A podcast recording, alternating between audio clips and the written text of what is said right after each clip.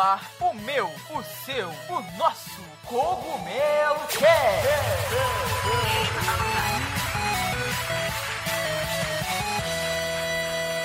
Oh yeah, Mario Time! E aí, pessoal, tudo bem com vocês? Aqui quem tá falando é o Toad da Casa do Cogumelo.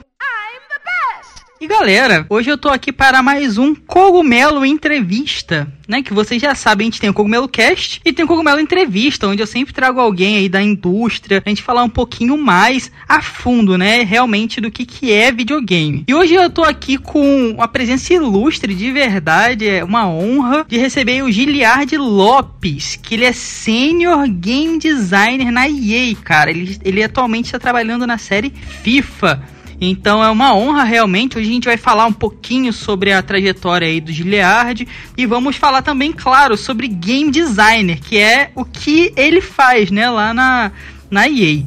Então vou passar a bola para ele poder se apresentar. Se apresenta aí pro pessoal, Giliard. EA Sports. It's in the game. Fala aí, pessoal. Obrigado mais uma vez pela oportunidade, Toad, de estar conversando com a sua galera aqui no Cogumelo Cast. Meu nome é Giliar Lopes, sou Senior Game Designer na EA, como você mesmo disse. Trabalhando no FIFA aí, um joguinho de simulação de futebol que o pessoal talvez conheça, talvez tenha ouvido falar. Já vai fazer 13 anos que eu trabalho nessa franquia, que é uma, um casamento das minhas duas paixões mesmo, videogames e futebol. Então estou super feliz sempre de falar sobre isso, falar sobre a nossa profissão e poder contar com, com a oportunidade aqui que você está me dando é muito legal. Obrigado. Nada, eu que agradeço mais uma vez. É, o, o Giliar também, pessoal, ele é criador do PodQuest, que é um podcast também e ele também recebe assim várias pessoas da indústria. Então é muito legal vocês darem uma passadinha lá no podcast. Aqui na descrição vão estar o link certinho do podcast, o link do Twitter do Giliard também para vocês poderem é, dar uma procurada e ver o trabalho dele além, né, de game design, o cara também faz podcast. Então, passem lá no podcast, procurem que é bem, bem legal. E... Você lembra alguém? Game designer e podcast? tem algo parecido? Eu acho que tem algo parecido, hein, cara? Carioca é, também. Pô. Exato. Você não vai contar para eles, Toad, o que que, que que qual foi a atração do podcast semana passada, número 369, não? Ah, é, então, pessoal, antes da gente começar, né, o, o Giliar me convidou para a última edição ali do podcast. Então foi o contrário, né? Hoje eu tô convidando ele e antes ele me convidou e ficou assim bem legal a conversa. Ele fez também, uh, tem na Twitch, né? Vocês podem conferir o vídeo. Então ficou assim bem, bem legal. É, pra galera que quer começar, é, aí vocês vão ver o meu lado. Hoje a gente vai ver o lado do Giliard para começar no, como game designer, entrar na indústria, saber um pouquinho mais. Assim, vale muito a pena. E mais uma vez, aí eu que agradeço. Obrigado pelo convite, cara. Não, foi um prazer, cara. Foi super legal bater aquele papo contigo. E aí eu agora é, é a revanche, né? Agora é tua vez de, de me colocar na, de calça curta aqui no Cogumelo Cast. Mas obrigado por, por divulgar, então a galera encontra, inclusive no YouTube também, a, a live completa, né? A, a, íntegra da nossa gravação, com todos os erros e todos os problemas técnicos. E, e aí no, no feed do podcast, é claro que vai bonitinho, editadinho para o nosso querido editor, o Zabuzeto. Então, obrigado mais uma vez, Toad. Nada, eu que agradeço. Então, pessoal, vocês já podem se preparar aí que o papo hoje vai ser muito, muito bacana mesmo. E é isso. Se aconcheguem na cadeira aí, Bora lá!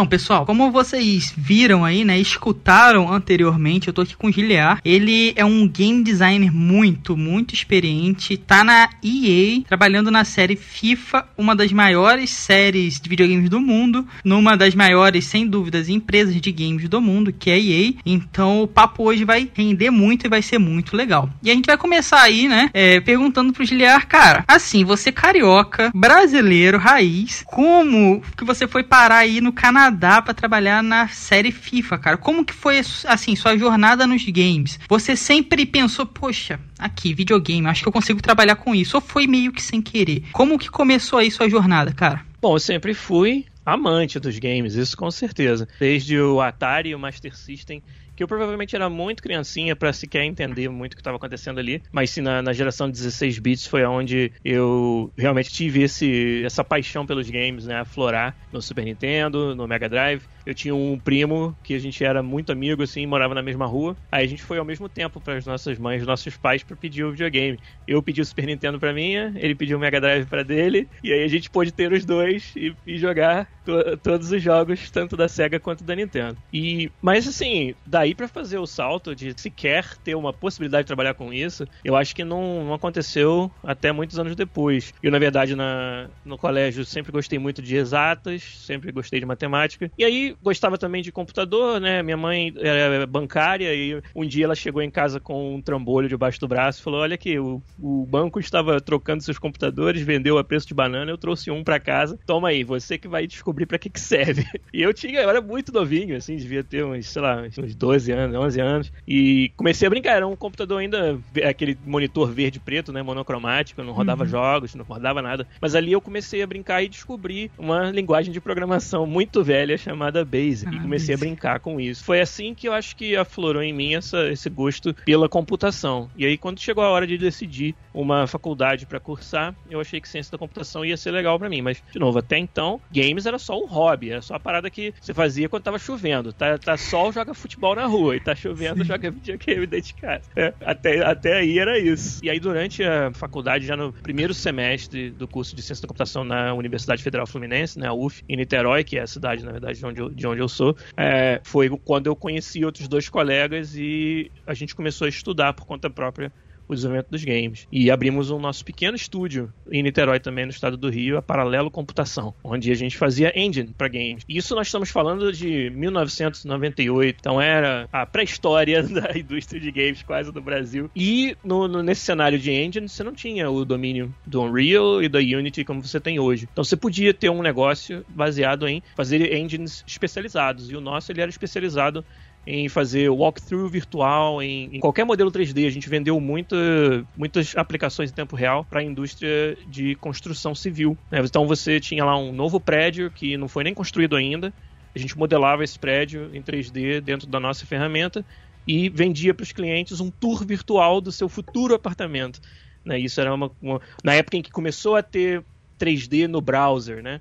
É, você poder rodar um aplicativo 3D no browser. Então a gente fez né, um, um, dinheirinho com isso, conseguiu, é, conseguiu um bom, né, um bom progresso na nossa pequena empresa fazendo esse tipo de aplicação. E aí, nas horas vagas, com o dinheiro que entrava, que bancava tudo, que vinha daí, a gente desenvolvia também demos de jogos usando o nosso engine. E foi assim que eu acabei começando nessa área. Só que eu acho que já naquela altura já estava bem claro para mim que programação era muito legal, mas a minha paixão mesmo era o design dos jogos. Então, quando a gente fazia esses demos, eu era o designer, era sempre eu que vinha com o. Eu era o estudioso dos games também lá na empresa, né? Era eu que estava sempre sabendo de todos os jogos, dos gêneros, das novidades. É, gostava de dissecar jogos existentes e ver por que deu certo nesse, não deu certo naquele. Né? E aí a próxima, o próximo passo virou fazer acontecer isso também dentro dos meus jogos, os meus demos. Então tive essa essa época aí foram sete anos, né? Com a nossa pequena empresa lá em Niterói, onde o meu aprendizado foi muito acelerado. E, e por isso acho que eu acabei chegando até aqui hoje. Que legal, cara. Então, assim, seu começo foi o que a gente chama de indie hoje em dia, né? Você aprendeu, teve a caminhada ali sozinho, você mesmo foi atrás, né? E, cara, muito legal porque hoje a gente tem a Unity, por exemplo. E você criava engines, né? Numa época Sim. que isso é, dava certo, né? Bem hardcore, cara. E que acabou te levando para o mundo dos jogos, né?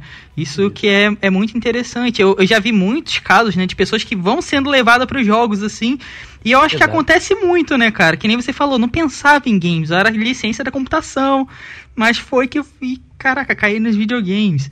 Então, bem legal, cara. E com certeza isso deve ter te dado uma bagagem muito grande, né? Porque a gente tá falando de Brasil, 98.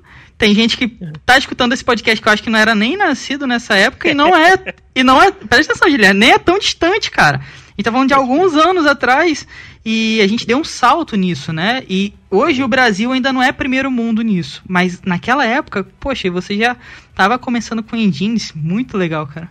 É, a nossa empresa ela é considerada uma das pioneiras na indústria nacional de videogames, realmente. o nosso engine, o Fly 3D, que era o nome do engine, é bem conhecido pela galera mais do, do das antigas ainda da indústria e, e, foi muito legal, como eu falei, foi um aprendizado muito profundo, muito intenso e depois o que acabou acontecendo é que a gente queria dar o passo além, né?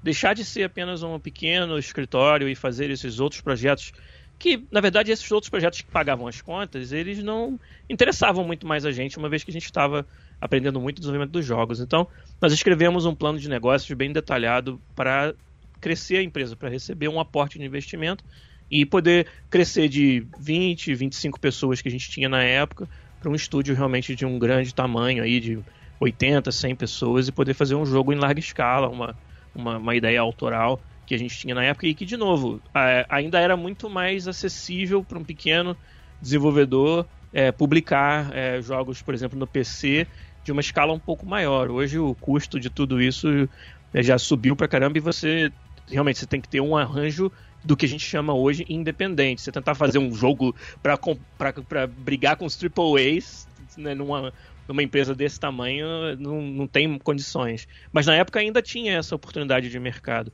E, e a gente acabou esbarrando na falta de investimento e falta de conhecimento sobre a indústria de games que tinha no Brasil na época. Aí já estou falando dos anos de 2003, 2004, 2005, quando nós estávamos com o plano de negócio debaixo do braço e rodando o Brasil em venture forums, em eventos de captação de investimento. E muitas vezes, cara, passava lá 15 minutos, meia hora fazendo o pitch da sua ideia, né, do seu projeto, para depois as, as perguntas serem assim, tipo, ah, legal, você tem um empreendimento em jogos, mas jogos não são proibidos no Brasil? Então, a pessoa que tá na plateia me ouviu falar durante meia hora sobre Não entendeu nada. Tá achando que eu tô falando de jogos de azar.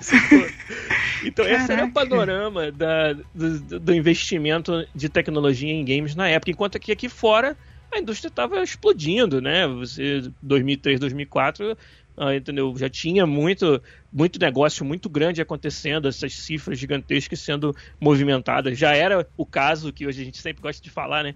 Que os games é, têm mais receita do que o cinema. Isso já era verdade naquela época. Eu lembro que eu botei isso no meu plano de negócio.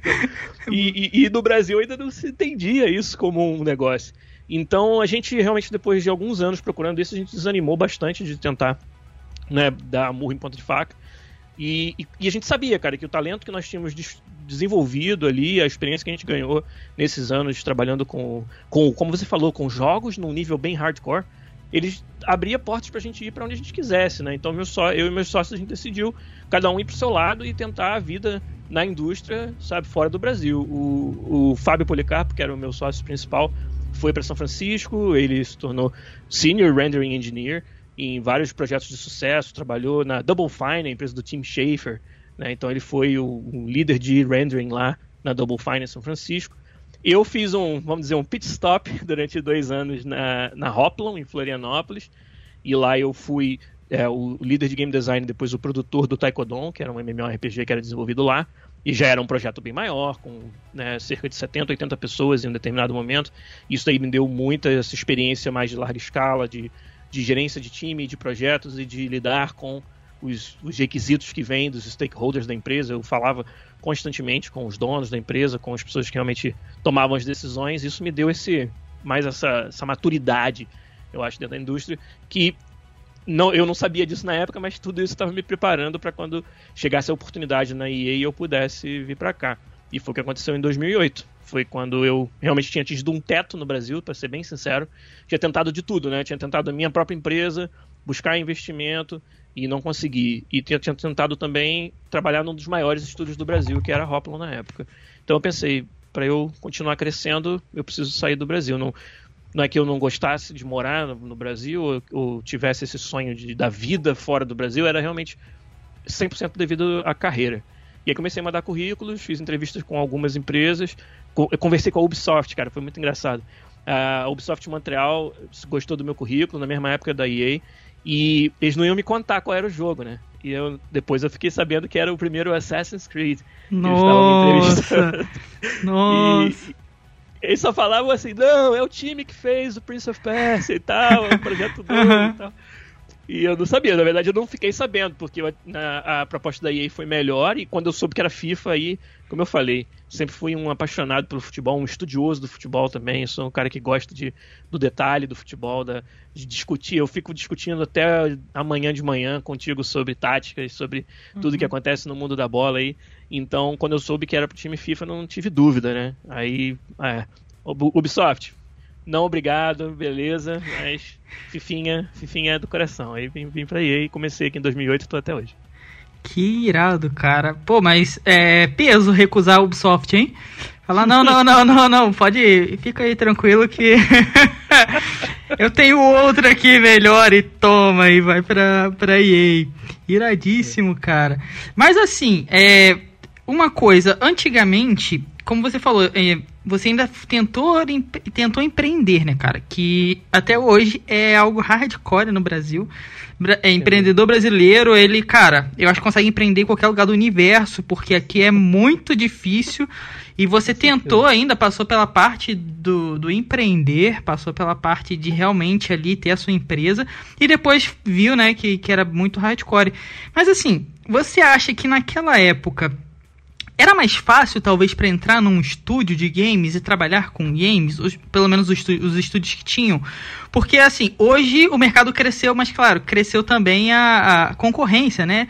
Muita gente hoje em dia tem faculdade de games, algo que, nossa, nem se imaginava. Então, você acha que antigamente você, claro, tinha uma trajetória, tinha uma história, já fazia aquilo, conseguiu lá entrar na Hoplon, por exemplo.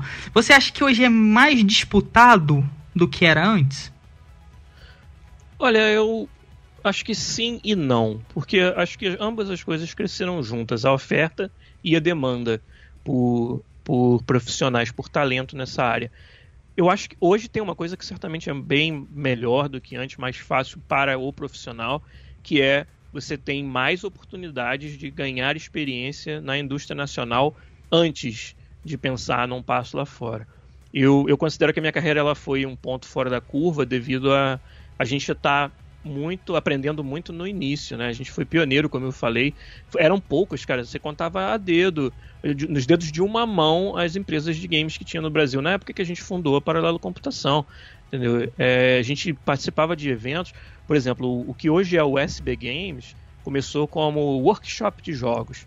E nós participamos do primeiro workshop de jogos em 2002, que foi em Fortaleza.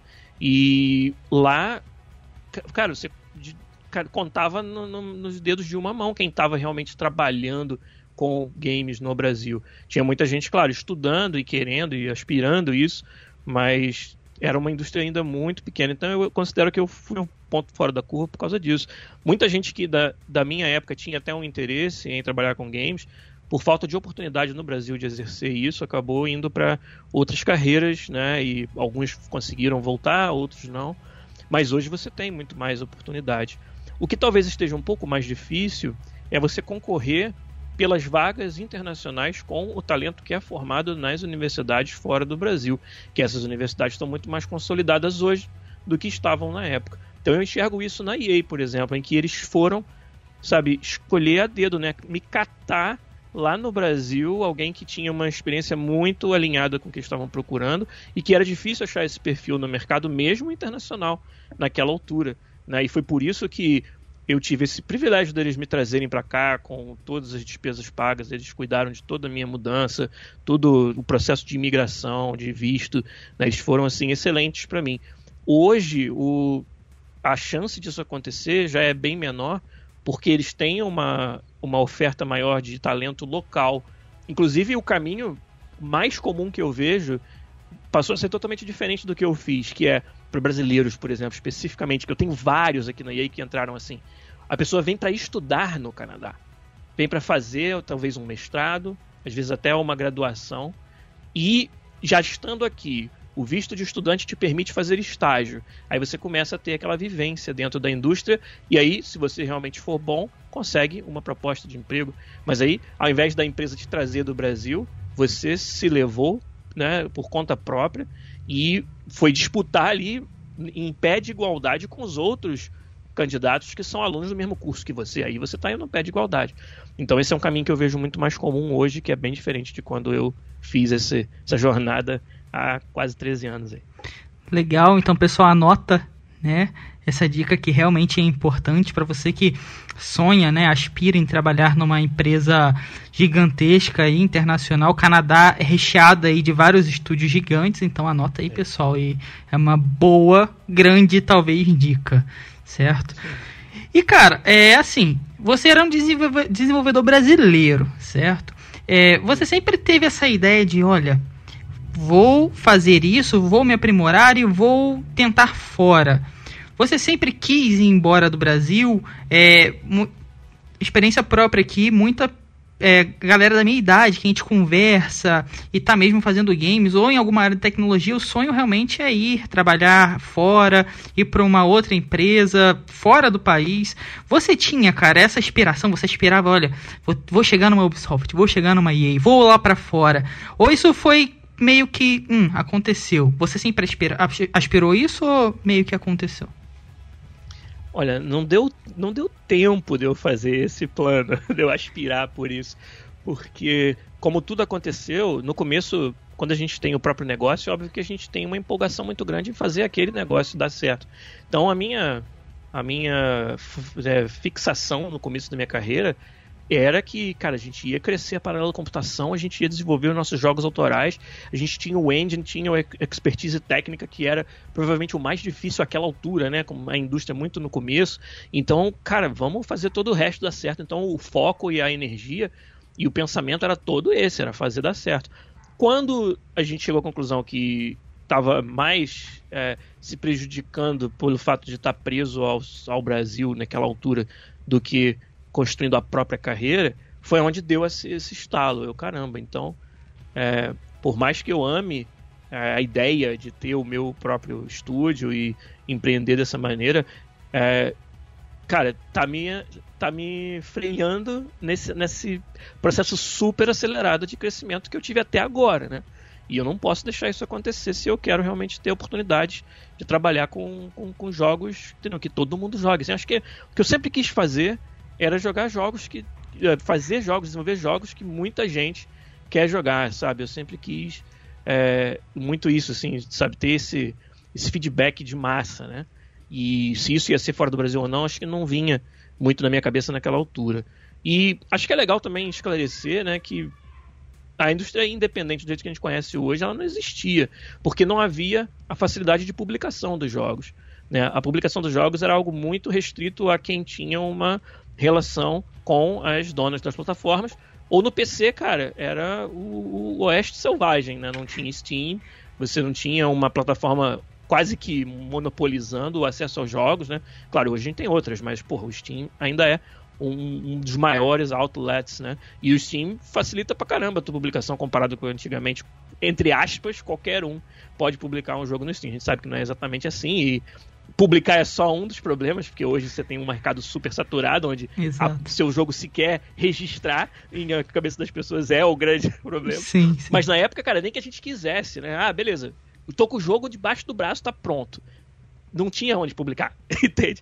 Então, então por isso que era tão era tão difícil, tão custoso, você precisava realmente de um investimento para isso. Mas não, para responder a sua pergunta, não, não planejei sair do Brasil. Isso me é, acabou sendo uma conclusão que eu cheguei depois de anos batendo na, nas teclas e não tendo resultado.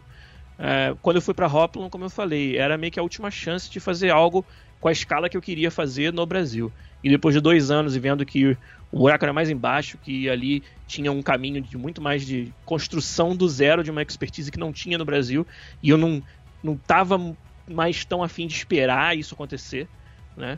E acabou calhando de eu sabe, experimentar. O que, que, o que, que vai acontecer se eu mandar meu currículo para fora? E acabou que tive algumas respostas bem boas, como eu falei, como da Ubisoft, como da EA, e aí foi onde aconteceu tudo e eu não olhei para trás.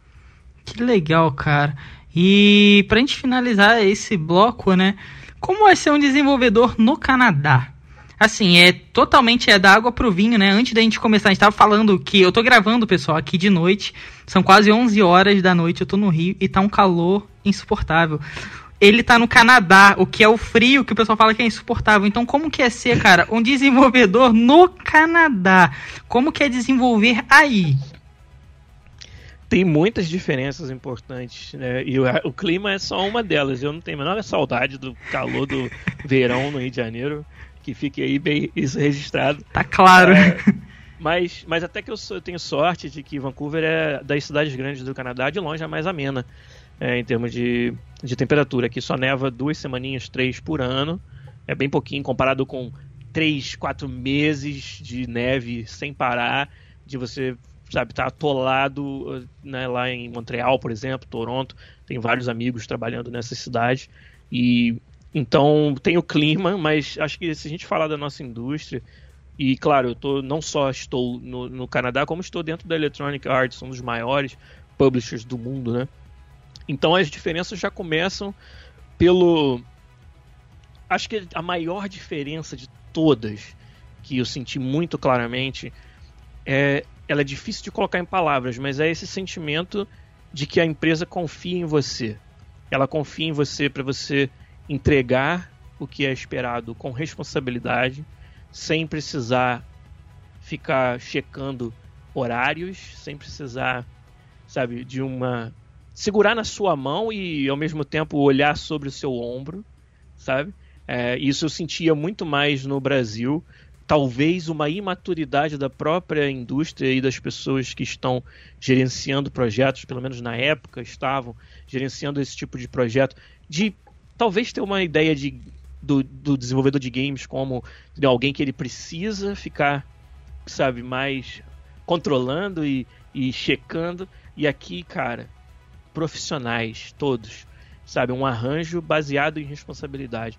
É, um campus gigantesco aqui na EA Vancouver, com o que mais tem é coisas para te distrair do teu trabalho, sabe? Porque eles realmente enxergam o valor que tem você dar para o seu funcionário.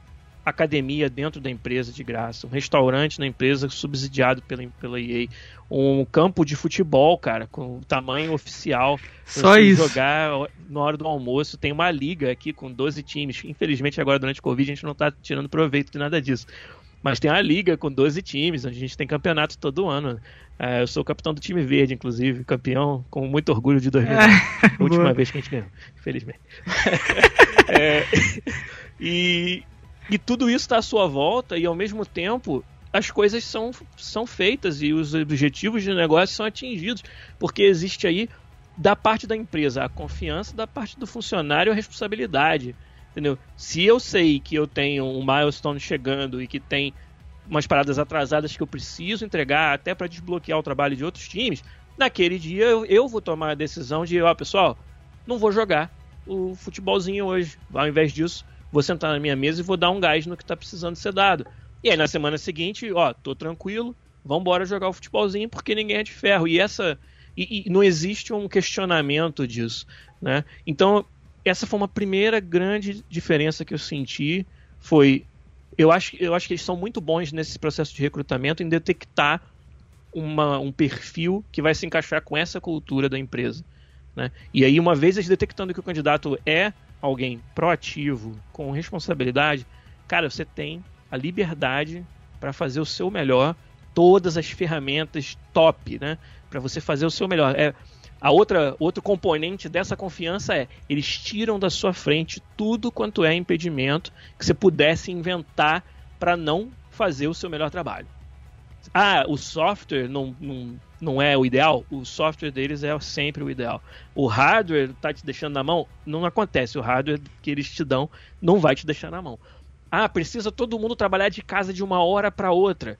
Vamos, cara, movimentar o nosso departamento de TI para fazer com que isso seja mais confortável possível para todo mundo, incluindo ajuda financeira para quem precisa. Ah, eu tenho que aumentar minha banda de internet.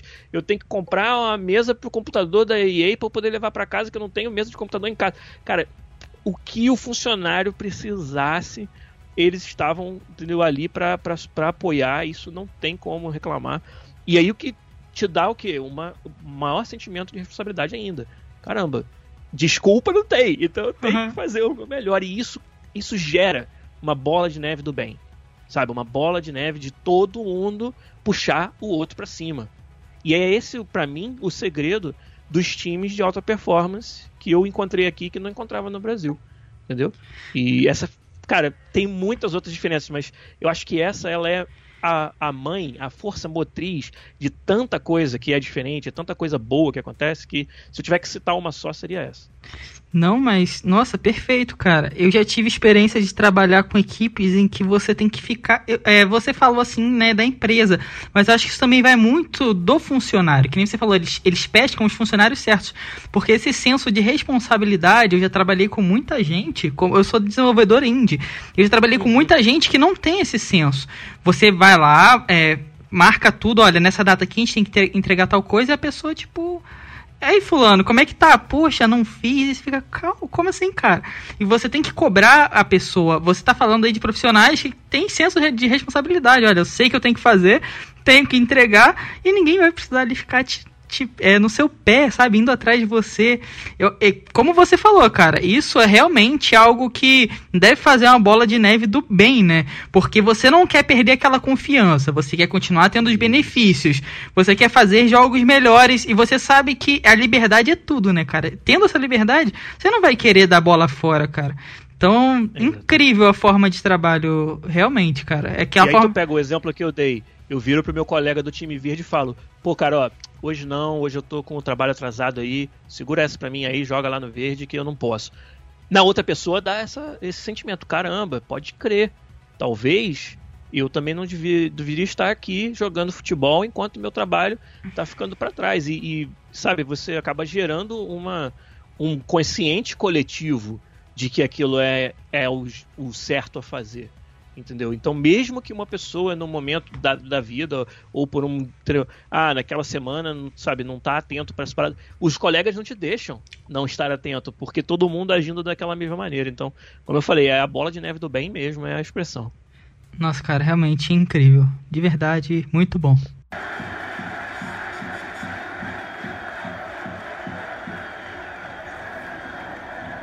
Então, meu amigo, como a gente tá falando de games, né? A gente falou um pouquinho de mercado. Você aí citou alguns exemplos de jogos independentes. Hoje é, é mais acessível você ser um desenvolvedor independente. Dá para sonhar, né, com esse objetivo.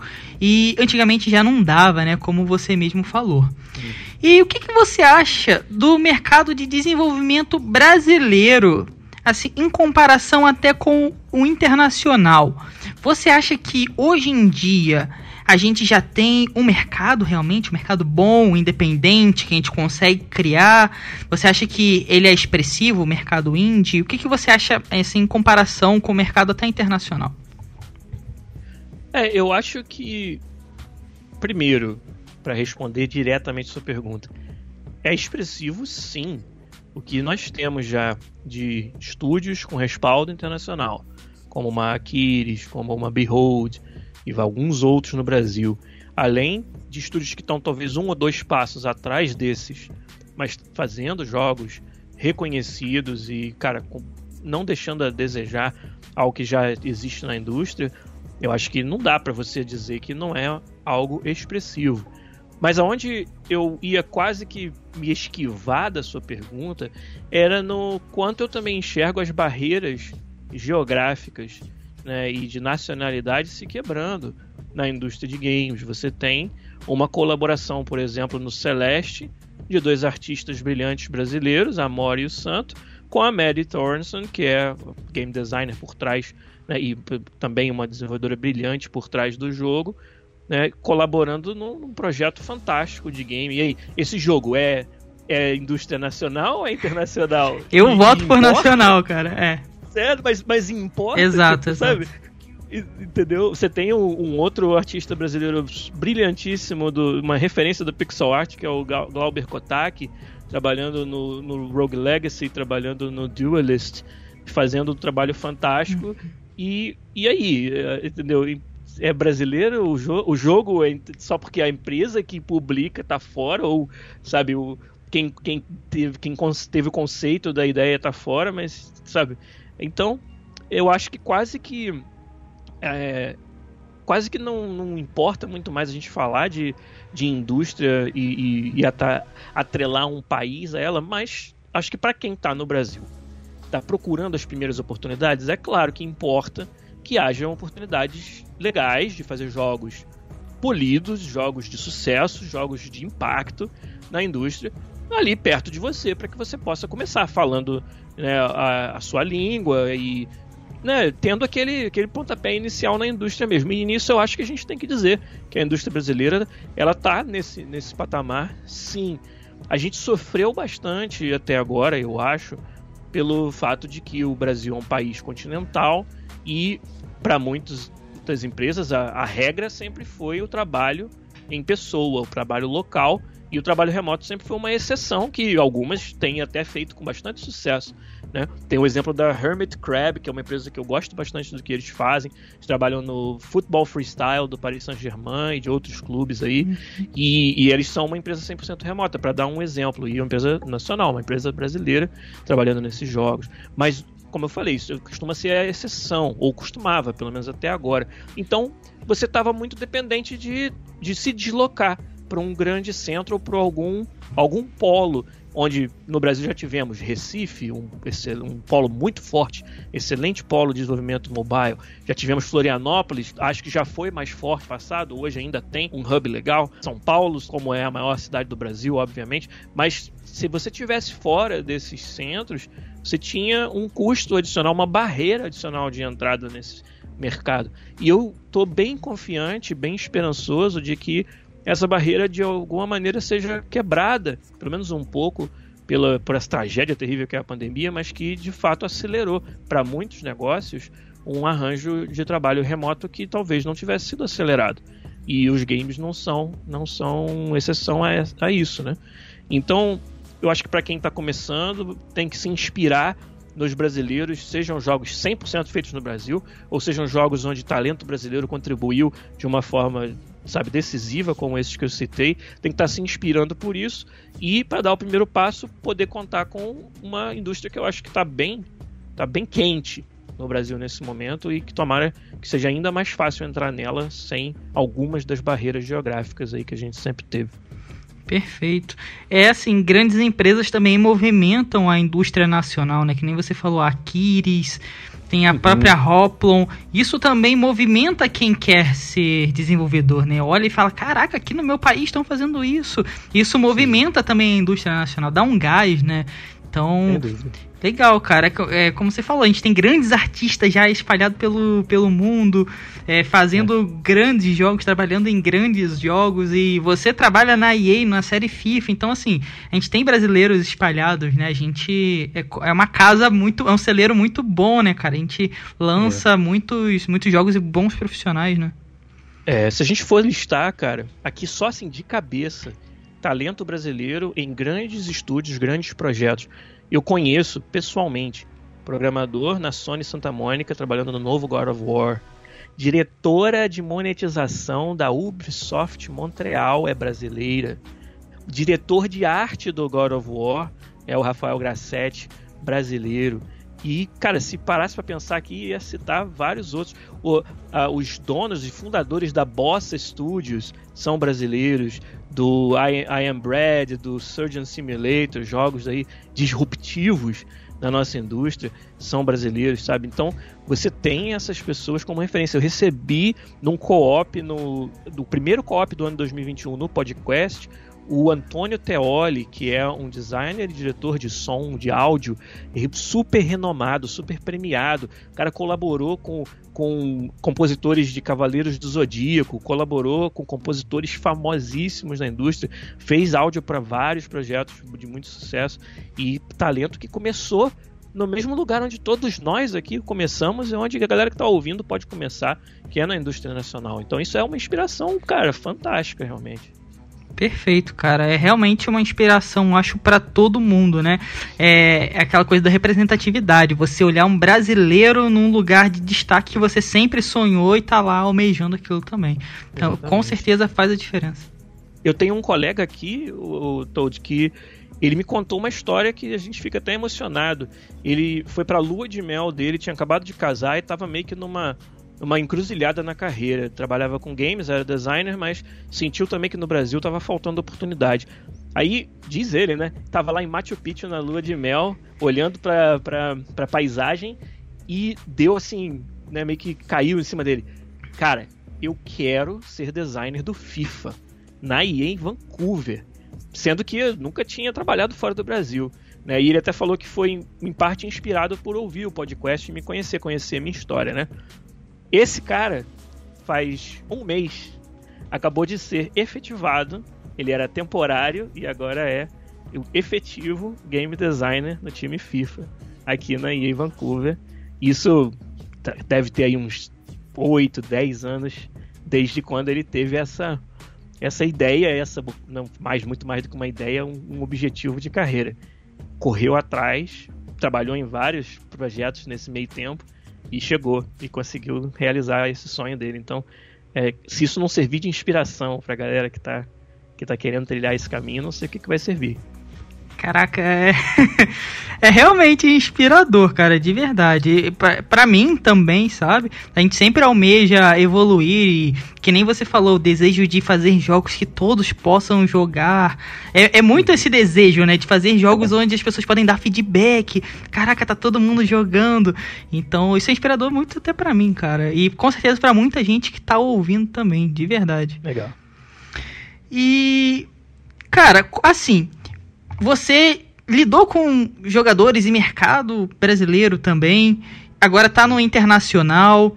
Quando você faz um jogo, por exemplo, a série FIFA, você está fazendo um jogo para todos, né? Para é. todo mundo poder jogar. Mas assim, particularmente, tem alguma diferença entre o mercado e os jogadores brasileiros para os internacionais, a forma que eles reagem a, a, aos jogos, feedbacks, é realmente muito diferente? Ou quando você realmente faz aquela obra para todo mundo, os feedbacks são meio parecidos, eles reagem igual? É. Como que é? Eu acho que dá pra gente entrar a fundo nessa resposta. É, uma das especialidades nossa como game designers, você sabe muito bem, é conhecer o público-alvo né, e traçar perfis desse público-alvo Inclusive, quando esses perfis variam geograficamente, a gente precisa estar tá atento a isso, porque é parte do nosso trabalho fazer jogos, como você falou, no caso de um FIFA, um amplo espectro de jogadores. E dificilmente você vai tomar decisões que vão agradar a todos ao mesmo tempo. Então é muito importante que você tenha um mapeamento bem claro do seu público-alvo, do perfil, e através desse exercício a gente acaba aprendendo diferenças entre, por exemplo, jogadores do Brasil ou da América Latina com jogadores de fora, e até algumas delas que eu acho que não são só devido ao fato de ser um jogo de futebol, de ser o FIFA, que é claro, sendo um jogo de futebol, brasileiros vão naturalmente ter uma atração e uma, um interesse a mais nisso. Mas acho que no geral, até fora o caso do FIFA em particular, o mercado brasileiro, devido à questão do poder aquisitivo e do preço dos consoles, é um mercado que é, a porcentagem de jogadores hardcore é muito maior do que em outros mercados onde o acesso aos videogames é mais fácil. É mais barato ter um videogame. Então, uma, uma pessoa que tem um interesse apenas casual pelos games nos Estados Unidos ou no Canadá tem muito mais facilidade de poder pagar, né, poder comprar um console e os games do que no Brasil. E né, no Brasil, tipicamente, se alguém fosse ter um interesse mais casual no, nos jogos, mas não realmente não fosse um amante, um, um aficionado dos videogames, a, de, a, decisão de compra e de se tornar um consumidor é muito mais difícil de você justificar. Né? Então acaba que o, o, o brasileiro ele é conhecido nos meios do design dos games aqui fora com um público muito hardcore, muito vocal, muito atento aos detalhes, né? muito exigente do, pro bem, né? Eu tô falando isso não é de forma pejorativa, pelo contrário, claro. né? É, mas é um público que vai ser mais difícil você agradar, vai ser, sabe, sempre muito importante é, que ele seja representado nos games. O brasileiro ele, ele se importa demais com o seu conteúdo, com a sua cultura representada. E no, no futebol, mais ainda, né? Os jogadores brasileiros, né? Toda essa dificuldade de licenciamento do conteúdo do Campeonato Brasileiro nos jogos de futebol, pra gente, cara, é algo que a gente gostaria muito de poder resolver, porque a gente sabe o quão importante é pro jogador que está no Brasil. Né? Não, obviamente não vou entrar em detalhes aqui sobre o, essa questão, até porque não posso, mas não é por falta de vontade dos designers ou por não reconhecer nos brasileiros esse como sendo um anseio dos maiores, dos principais. Quem não quer ter o seu time do coração, né? O meu flusão, o seu fogão, né? é, dentro do jogo e representado né, da mesma forma, com a mesma atenção, com o mesmo detalhe que os times da Premier League na Inglaterra recebem, que os times da Espanha recebem. Então, eu diria que se eu tivesse que apontar então uma, algumas diferenças entre o mercado e os jogadores é que o brasileiro ele é realmente um amante dos jogos, porque as pessoas que podem pagar pelos jogos tendem a ser aquelas que vão tirar o máximo dali. É um mercado casual, principalmente quando você fala em consoles, em jogos AAA, jogos que custam tipicamente 70 dólares aqui fora. Você vai ter um seleto grupo no Brasil que consegue pagar por isso e esse grupo tende a ser mais hardcore. Ah, perfeito, cara. Acho que ficou bem evidente aí, né, a diferença. E eu, agora, como jogador aí da série FIFA, seria incrível poder jogar com o meu fogão de verdade. É um time que não tá lá nas alturas, mas, cara, só de poder botar o Botafogo em campo, sei lá, contra o Barcelona e ganhar, cara, seria assim incrível, incrível. Você sabe que a gente é, tem essa eu vontade. Sei que ia ser mais difícil licenciar o Botafogo oh. ganhar do Barcelona. Não subestime o Botafogo, cara. Ai, cara. Mas perfeito, perfeito, muito bem explicado. E assim, você já falou um pouquinho agora dessa parte que eu vou te perguntar, né? Você deu assim uma um spoiler sobre esse, esse é, assunto, foi. né? Mas é, em relação à Covid, eu vou muito no que você falou, sempre falo isso, é uma doença que está arrasando o mundo. As pessoas podem é, tá, às vezes não perceber, mas realmente está arrasando o mundo economicamente em todos os fatos, mas na questão tecnológica nos impulsionou assim de uma forma que a gente provavelmente só chegaria alguns anos lá na frente. Então, não sei nem se a gente pode chamar de ponto positivo, mas ajudou bastante, né, na parte tecnológica e tudo mais.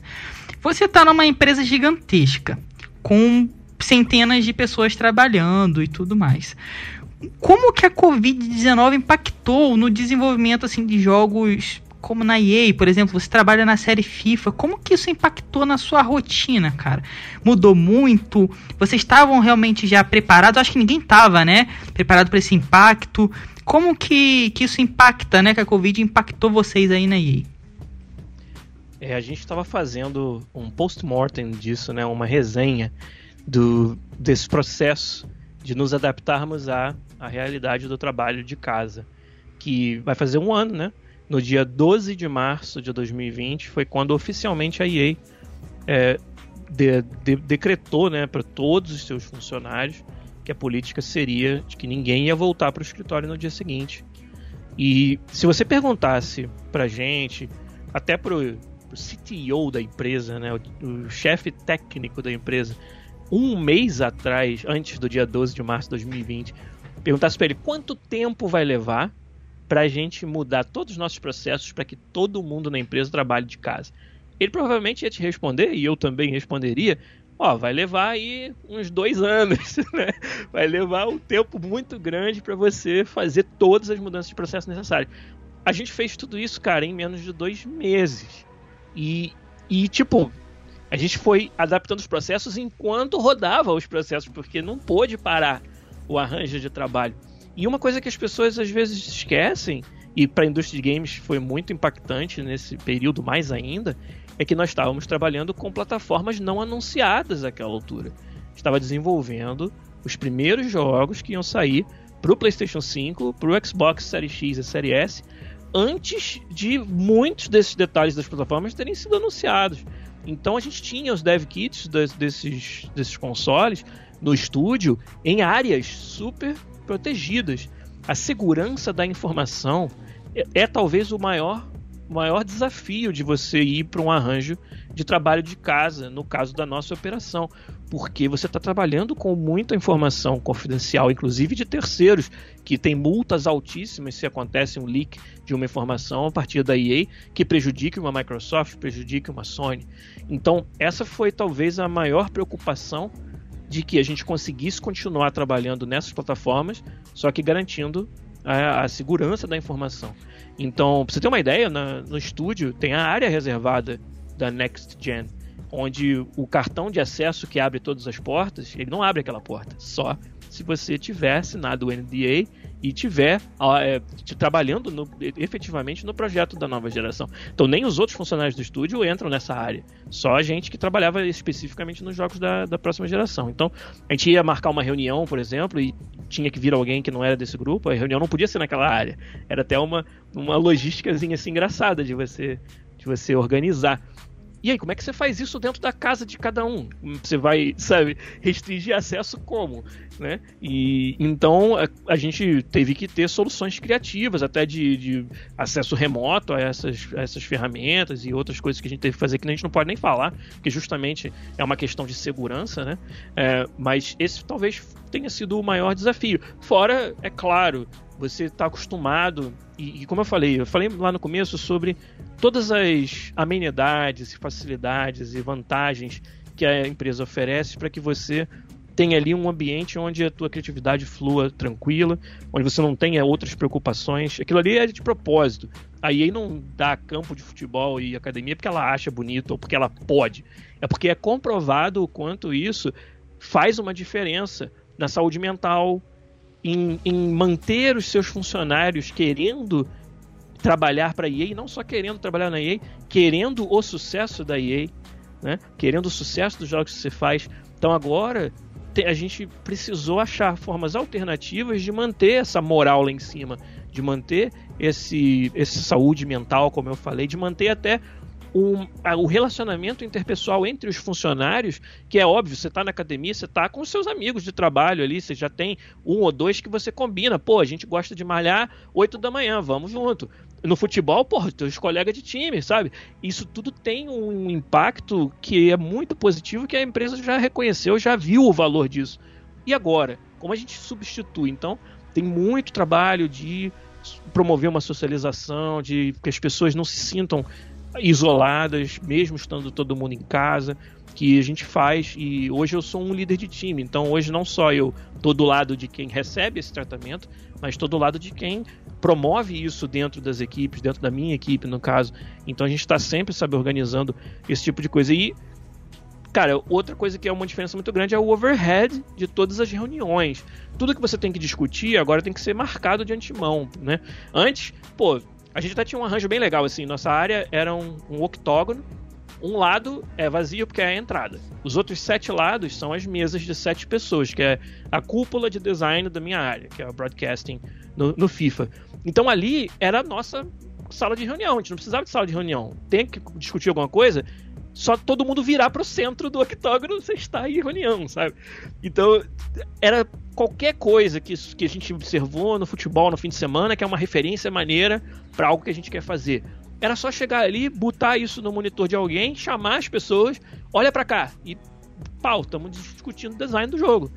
Agora existe toda uma burocracia, entendeu? todo um overhead de combinar, ó, que horas que fulano, ciclano e beltrano vão estar disponíveis e eu vou entendeu? preparar uma apresentação, entre aspas, que às vezes é só um vídeo, mas é algo que precisa ser preparado, não é entendeu? Uma coisa assim que de uma hora para outra entendeu? deu ideia e vamos, vamos mostrar. Então a gente está se adaptando ainda, eu acho, ao processo que eu sempre chamo, que é para mim é o grande desafio, é o crucial de ser um game designer nesse arranjo, que é o nosso processo de criação colaborativa.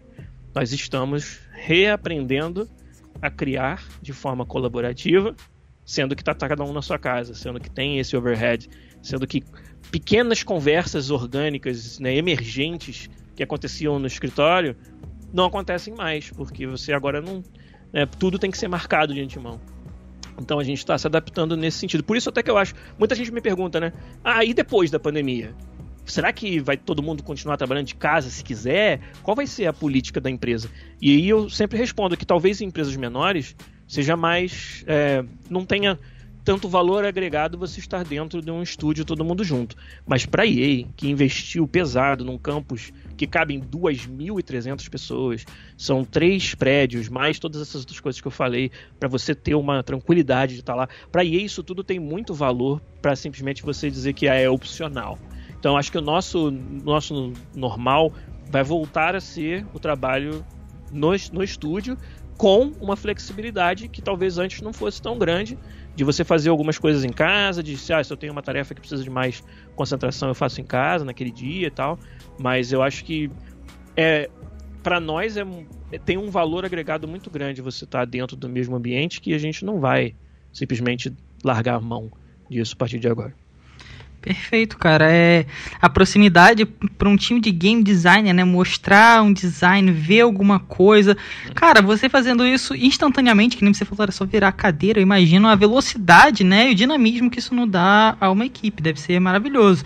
E que nem você falou, a segurança da informação é um grande ponto, né? A gente teve vários vazamentos, Brasil, então, vários vazamentos governamentais, inclusive, importantíssimos. E vocês levaram a estrutura para casa, né? O que eu acho que no futuro, né? A, a, hoje em dia mesmo, um dos pontos principais da nossa sociedade é a segurança da informação. Vocês estão lidando claro. com informações preciosíssimas, vamos assim dizer, né? Porque a gente está numa indústria de games, Exato. é literalmente uma indústria. Então, muito parabéns aí para todos, né, pra, por terem conseguido fazer essa mudança e estarem aprendendo também, né, cara. A, é, pegou todo mundo de surpresa, que nem você falou, vocês estão se adaptando, estão vendo como é que isso vai funcionar e tá funcionando. Então, até uma EA foi impactado pela Covid, né, e tá aprendendo a lidar com isso, né. Sem dúvida nenhuma. EA Sports. It's in the game. Então, meu amigo, agora a gente vai para o nosso último bloco para né, a gente poder fechar aí com chave de ouro o nosso cogumelo entrevista. Então eu já vou querer começar sabendo, cara. Assim, você é game design, você trabalha com games. Com certeza você tem uma listinha ou um ou dois games favoritos. Então agora eu vou querer que você diga aí pra galera quais são os seus games favoritos, cara. Um ou dois? Tem tempo pra uns 20? Não? Tem tempo, tem tempo. E baita responsa, vai lá, cara, vai lá. Não, se eu tivesse que escolher um, e isso aí é claro que é uma brincadeira que a gente já fez muitas vezes na vida, quem não gosta de fazer isso. É igual quem foi o melhor jogador do mundo de futebol, né? Que obviamente foi o Pelé, mas tudo bem, isso aí é fora de. Não precisa entrar nesse Isso não discute, né? Mas meu game favorito para sempre tem que ser um RPG, um JRPG que eu joguei na época do Super Nintendo e que realmente explodiu a minha cabeça, que foi o Chrono Trigger. Eu sei que ele também é o jogo favorito de muita gente e, e, para mim ele foi realmente especial em contar histórias, em trazer uma, surpresas de história que impactam a jogabilidade sabe? E, e só, cara, o pacote completo do Chrono Trigger, a sua apresentação, a jogabilidade, o desafio, a história, tudo, os personagens super carismáticos. É, eu não sei, tinha, tinha um pouquinho de mágica naquele jogo que poucos jogos têm. E essa mágica ela chegou na minha vida na hora certa para me influenciar a querer, sabe, querer ser um mágico também, querer reproduzir um pouquinho daquela sensação que eu estava tendo nos outros. Então, o Chrono Trigger foi o jogo que fez isso para mim. Eu tenho vários outros games muito que eu aprecio demais pela pela mecânica, né, pela por essa o quão gostoso é de simplesmente pegar no controle e jogar. O, o FIFA, obviamente, é um dos meus favoritos. É um jogo que apesar de trabalhar nele todo, toda semana, todo dia, ainda jogo em casa no meu fim de semana. Tô lá jogando a Weekend League, 30 jogos no fim de semana para conseguir as recompensas mais altas. E, e eu, cara, eu fazer isso é porque eu, realmente eu devo gostar muito.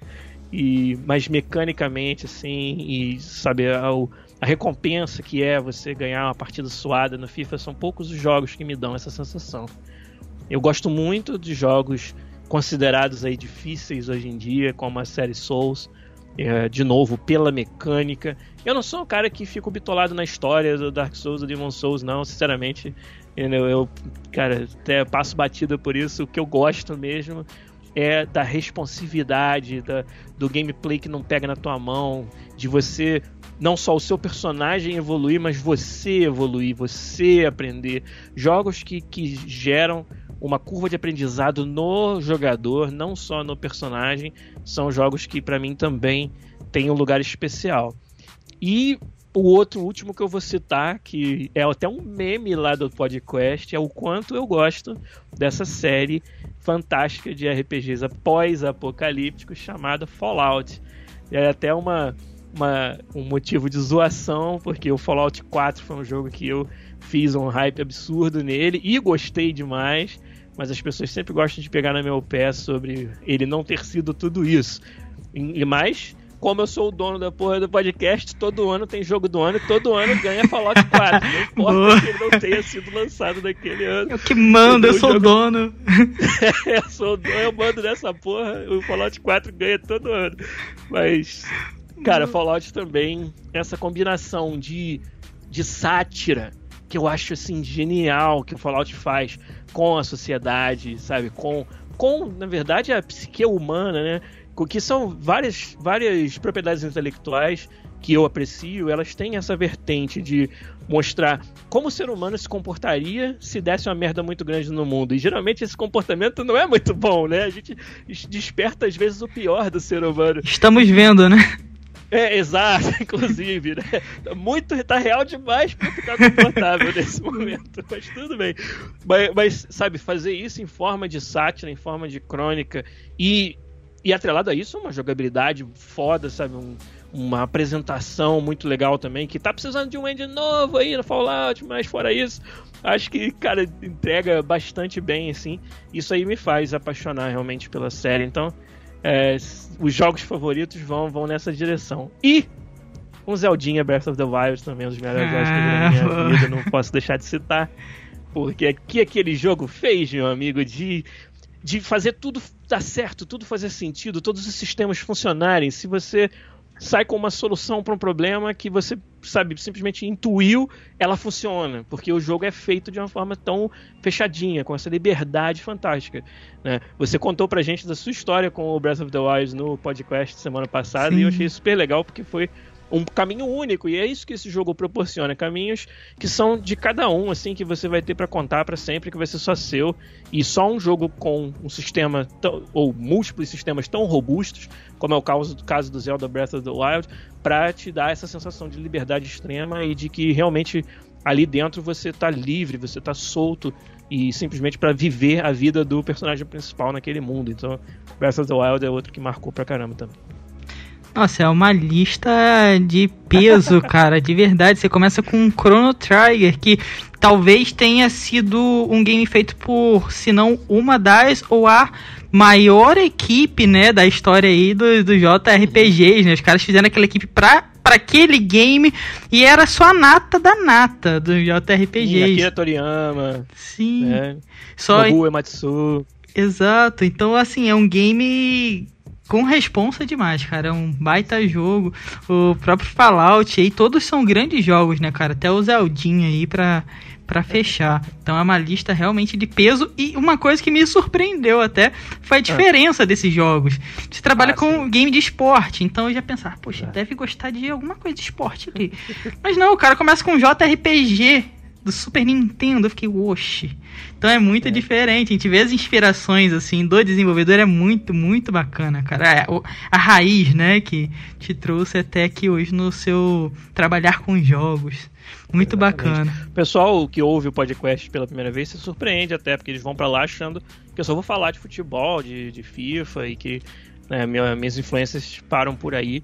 Mas não, cara, eu, eu de fato acho FIFA super desafiador ainda para desenvolver. Simulação é um gênero muito rico, onde você nunca chegou no ápice. Sempre tem muito campo para você explorar. Que a gente avança em termos de mecânica fina, né? Mas mecânica assim que você tem que ir lá no detalhe para percebê-la, sabe? O que a gente avança em, nisso dentro do FIFA de um ano para o outro ainda é algo que me fascina, sabe? E, e é, ainda é algo que me faz 13 anos depois não ter vontade de fazer outra coisa. Mas isso não quer dizer que só goste desse tipo de jogo ou só entenda desse tipo de jogo, né? Até porque antes de chegar na EA foram já 10 anos na indústria brasileira, como eu contei aí no começo, fazendo vários tipos, vários gêneros de jogos diferentes. Não, inclusive a gente tá aqui em chamada de vídeo, né? O pessoal não tá vendo, mas eu tô. Lá no fundo tem vários jogos de Nintendo, tem Yoshis, assim, é diversificado, cara. Então, é. literalmente tem a você. Morgana do Persona 5, tem... tem... Isso. Tem... Nerd Rage do Fallout. Sim, é, assim, é recheado realmente de jogos de desenvolvedoras É. diferentes, então realmente é até é até aquilo, né, cara? Você tem que beber de várias fontes pra se inspirar, né, Tem. cara? O jogador tem que meio que Hoje, jogar de tudo. né? Eu posso usar a desculpa de quando eu tô Ah, jogando, boa. eu tô fazendo pesquisa. Boa, boa. Não, não fala comigo que agora eu estou trabalhando. é, exatamente. Eu tava, o Demon Souls tava rolando ali outro dia. Eu, não, não, não, não. Isso aqui não é, não é diversão, isso aqui é trabalho. boa, cara, boa. É, é o negócio é trabalhar para chegar nesse ponto de trabalho, né? O objetivo. Exatamente. Pô, pra quê? Pra que largar o trabalho e ir fazer o lazer se você pode ter o lazer enquanto trabalha? Pô. Perfeito, cara. E assim, meu amigo, a gente tá falando de algo, né? Acabamos aí a última frase falando de algo que é um sonho, né? Pô, trabalhar jogando, caraca, que incrível, criar os jogos. E tem muita gente que segue nesse sonho. E eu quero saber de você, qual o principal conselho assim que o Giliar dá pra quem sonha em trabalhar com games? Bom, o principal conselho seria para você ser o dono do seu aprendizado, ser a pessoa mais é, interessada em que esse aprendizado aconteça, ser o seu próprio advogado. É muito fácil, acho que em qualquer, é, em qualquer empreitada dessas que parece impossível, é muito fácil a gente usar os obstáculos como desculpa, às vezes, para a gente mesmo.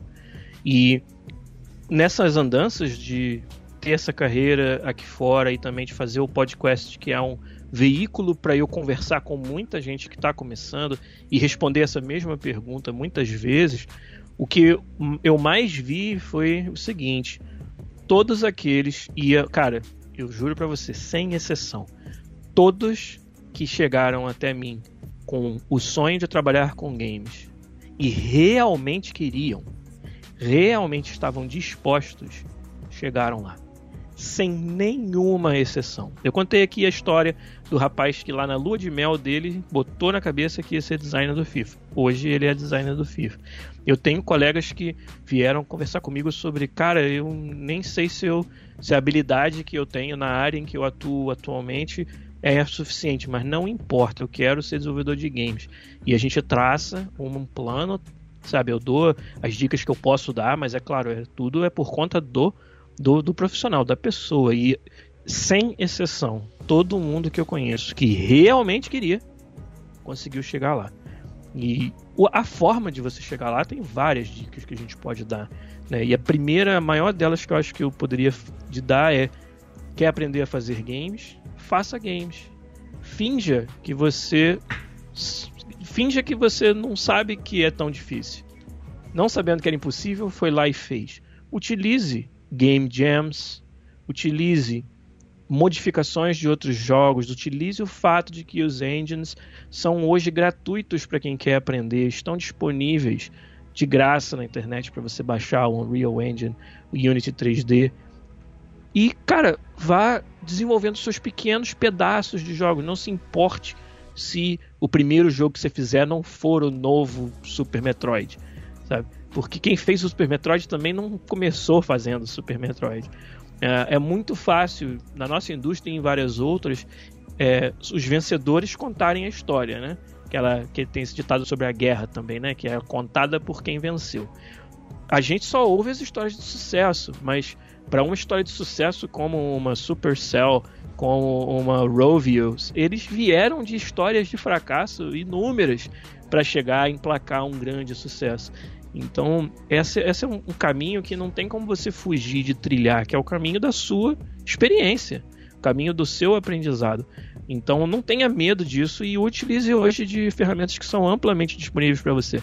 Os engines são gratuitos, game jams acontecem a todo momento, comunidades de games, cara, games é uma comunidade muito generosa, onde todo mundo está compartilhando informação assim de peito aberto. Você tem podcasts como o Cogumelo Cast, como o podcast, você tem servidores do Discord onde as pessoas estão trocando ideia. Né? Através do podcast eu construí um servidor e uma comunidade que hoje são quase 1.500 desenvolvedores de games que estão interagindo no mesmo servidor, o nosso servidor do Discord, e ajudando uns aos outros.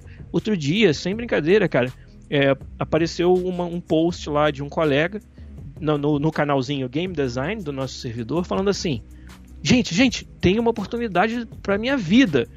Apareceu um freela de game design e pode ser a minha chance de ter o meu primeiro joguinho desenhado.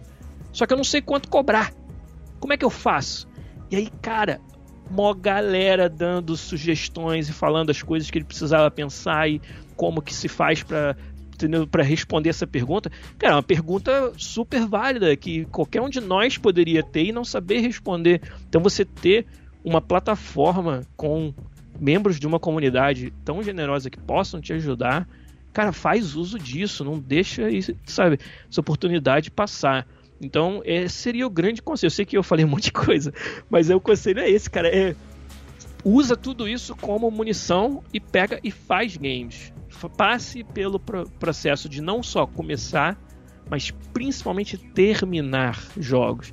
Isso é uma parada que é outra que eu não poderia estressar mais, cara. O perrengue de finalizar um projeto, o você ter que se preocupar com coisas fora da sua zona de conforto, fora do que você gosta. Ah, você gosta de fazer arte 2D, mas um jogo não é só arte 2D, então tu vai ter que ou arrumar alguém que faça, ou você mesmo fazer. Jogabilidade, o design, a programação, a modelagem 3D, se tiver algum elemento 3D, o áudio, e, e depois no final tipo, o marketing, né? Como que você vende seu peixe, mesmo? Que seja um jogo pequeno, um jogo de graça, um jogo independente, ele vai precisar de uma página em algum lugar onde você explica o que, que o jogo é. Você vai precisar vai precisar de um tutorial, você vai precisar de alguma forma mostrar para quem está jogando como seu jogo é jogado. Esse exercício de descobrir quais as partes que fazem um jogo completo, só de saber quais são as partes. Você pode nem saber fazer as partes ainda, só de saber as perguntas que você precisa fazer. Não tem nem as respostas. Mas só esse exercício é assim fundamental para você quebrar a barreira de que fazer games é um mito. Fazer games é algo tão complexo que eu nunca vou conseguir. Pelo contrário, cara. Entendeu? É fazendo que você vai descobrir que você consegue fazer. Entendeu? Então esse seria o grande conselho que eu dou e é a forma que eu respondo sempre essa pergunta quando ela chega lá na, na minha comunidade também. Então, pessoal, eu espero que vocês tenham pegado papel e caneta, anotado e colado aí na porta da geladeira para vocês não, eu não tenho nada a acrescentar, é perfeito, até mais do que perfeito, muito bom mesmo. Então anotem, certo? E guardem e sigam todos esses conselhos aí porque, que nem o Guilherme falou, né? Você tem que ter objetivo e ir atrás ali e querer. Eu acho que nenhuma trajetória é fácil, né? Se a gente for ver a sua, com certeza você teve suas dificuldades, mas chegou aonde você queria. Então, acho que é muito por aí também. Se já deu aí, cara, meu Deus, muitos conselhos. e agora é só anotar e, mano, corre atrás e todos, né? Cada um trilha seu caminho para chegar no objetivo final. E pra gente fechar aqui, meu amigo, é, o nosso. Só, só a pergunta fácil que sobrou. É, essa, é, essa é easy, easy, easy, easy. Eu sempre faço para todo convidado que vem aqui, porque a gente ainda tem aquela coisa de videogame é coisa de criança, videogame causa violência. Aqui no Brasil são super caros, né? Porque não tem nenhuma lei de incentivo para isso. Então eu sempre faço, cara, essa pergunta para todo mundo. Videogames são arte? Videogames são arte. O videogame pode ser o que o designer quiser que ele seja. E a gente tem que sempre lutar, na minha opinião, pela liberdade de se desenvolver e se apresentar os jogos que o designer quiser apresentar. Ser um profissional na indústria de games pode te levar a aplicar a sua arte de uma maneira que o mercado pede. E também não tem nada de errado com isso. É, tudo acho que depende do objetivo que você tem enquanto criador e o objetivo de negócio da coisa sendo criada. Se o seu objetivo como criador é simplesmente fazer pelo, pelo amor à arte, pelo prazer em fazer, você não precisa se preocupar com ser fácil ou difícil de entender, de aprender, de jogar se vai ser jogado por uma pessoa ou por milhões de pessoas, se nada disso interessa para você e o que você realmente quer é exercitar, é expressar na forma de um videogame a sua arte, cara, palmas para todos vocês que pensam assim, ainda bem que vocês existem, né? Mas isso não significa que você talvez não precise, para ter uma profissão nessa área, se desvencilhar um pouco dessa, de, desse pensamento, dessa, desse romanticismo e aplicar um conhecimento que você pode ter usado para fazer arte para trabalhar também em jogos que são mais aplicados ao mercado. Então, ainda bem que tem espaço para tudo isso. Ainda bem que tem espaço para jogos em que você quase nem joga. E algumas pessoas não gostam de chamar jogos com poucos verbos, sequer chamar de game, né? Ah, isso aí não é game. Eu acho, cara, que a gente, quanto mais abrangente for a nossa definição de jogos, melhor para todo mundo. Melhor para quem cria, melhor para quem joga, porque significa que vão haver experiências aí, vai haver experiências que são, cara, para todos, né? Para cada um vai ter uma experiência diferente. Então, é, são arte? São arte, sim. Eu estou fazendo arte o tempo todo quando estou trabalhando nos games? Provavelmente não. EA Sports. It's in the game. Então é isso aí, pessoal. Chegamos ao final de mais um Cogumelo Entrevista com o meu amigo aí, Gilear Lopes, que é Senior Game Designer na EA, na série FIFA. É, sem dúvida, esse foi um dos melhores aí, cogumelos entrevista, né, que, que eu já fiz. Foi muito boa a conversa, as dicas também. Então, pessoal que sonha em trabalhar com games, passa isso para os amigos, guarda essas dicas também, leve isso para frente, aplica aí na, na vida, no estudo de vocês, no trabalho, que vai realmente valer a pena. É, eu agradeço demais o Gilear por topar, né? Tá aqui conversando com a gente, passando esse conhecimento para vocês de verdade. É uma honra. É, ter alguém que você admira o trabalho conversando com você realmente é, é uma honra. E eu agradeço muito novamente. E, pessoal, antes de eu me despedir, não esqueçam, na descrição vão ter aí o link do podcast, vai ter o Twitter do Gilear também, vão ter os nossos links. Então, não se esqueçam de conferir a descrição, onde quer que vocês estejam nos escutando. Certo? Eu já vou me despedindo por aqui e agradecendo novamente o Gilear, vou passar a bola para ele se despedir. Então é isso, galera aí. Falou! Cara, o prazer foi meu. Eu é que tenho que agradecer pelo espaço a permitir que a gente converse aí com os ouvintes do Cogumelo Cast. Queria convidá-los, como você mesmo já falou, para conhecer também o PodQuest, é o meu podcast sobre games e desenvolvimento, onde eu falo sobre indústria internacional, começar na carreira. Recebo também muitos colegas, como recebi o próprio Toad aí num dos últimos episódios que a gente fez, um co-op muito legal. Então, quem quiser conhecer um pouco mais desse trabalho, é lá no podcast.com.br, é o nosso site, ou PodQuestBR em todas as redes. Você vai ter no YouTube as íntegras das gravações ao vivo, no Twitch a transmissão ao vivo dessas gravações toda quinta-feira às 10h30 da noite no horário de Brasília. Nós estamos lá ao vivo no Twitch gravando um episódio semanal do podcast. E além disso, eu tô tendo a oportunidade esse ano de ser colega do Arthur em mais de uma forma diferente, que nós somos também mentores do curso de game design da Mentorama. Mentorama é uma parceira minha que está me ajudando a espalhar ainda mais essa mensagem e ajudar ainda mais a comunidade brasileira de games, que é algo que eu gosto bastante de fazer, acaba sendo o motivo pelo qual eu faço o podcast toda semana também. Então lá na mentorama.co você vai encontrar os cursos, mas também vai encontrar muito conteúdo gratuito. Então, tem webinars que o Toad já fez vários, eu também já fiz alguns. Semana passada, no dia 23 de fevereiro, eu apresentei o mais novo webinar dessa parceria minha com a Mentorama, onde falei sobre alguns assuntos aqui e outros que a gente não teve tempo de falar sobre a minha trajetória, sobre as diferenças do mercado e como começar na indústria. Então, quem quiser também conhecer esse conteúdo, é só procurar Mentorama nas redes sociais, no YouTube, e o mentorama.co, que é o site deles, que eu acho que vai ter bastante conteúdo legal lá. Obrigado mais uma vez, todos. Foi um prazer conversar contigo aqui, com os ouvintes do Cogumelo Cast. Muito sucesso para você e acho que não vai ter sido a última vez que a gente gravou juntos, que a gente fez alguma coisa juntos aí, com certeza. Então, obrigado.